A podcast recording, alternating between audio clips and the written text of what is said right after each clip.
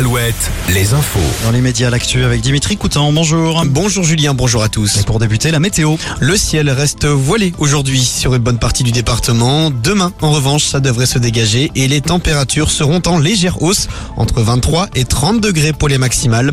Par contre, à partir de jeudi, des perturbations vont arriver et la pluie devrait faire son apparition, entre autres. Quasiment une semaine après l'explosion d'un immeuble à Paris, un corps a été retrouvé dans les décombres ce mardi. Pour rappel, une femme était portée disparue depuis, mais étant donné l'état dégradé du corps, il n'est pour le moment pas possible de l'identifier. L'origine de l'explosion reste encore à déterminer. Dans le Morbihan, une baleine à bosse a été trouvée piégée dans un filet au chenal de Port-Aliguin à Quiberon. Les pompiers et les sauveteurs côtiers sont intervenus pour secourir le cétacé de 8 mètres de long et une équipe de l'Office français de la biodiversité s'est également rendue sur place pour notamment comprendre les raisons de la présence de cette baleine à Port-Aliguin. Autour du département de la Vendée de dévoiler le parcours de la flamme olympique. Sept lieux emblématiques ont été sélectionnés. La Roche-sur-Yon, Montaigu, Fontenay-le-Comte, les Sables d'Olonne, le Passage du Gois, la Pointe d'Arcet et le Puy du Fou. Au total, une centaine de relayeurs porteront la flamme tour à tour le long du parcours en Vendée.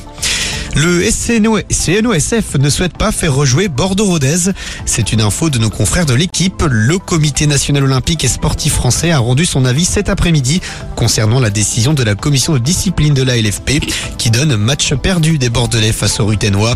Il confirme également le point de retrait pour Bordeaux la saison prochaine et la tribune sud du Matmut Atlantique sera fermée pour deux matchs fermes et deux autres avec sursis. On termine avec euh, les sorties de ce soir. Le coup d'envoi du festival Sœurs Jumelles à Rochefort, un rendez-vous qui mêle musique et cinéma. Et puis la suite du festival de Trélazé, Amir sera sur la scène du parc de Vissoir à partir de 21h. Merci Dimitri.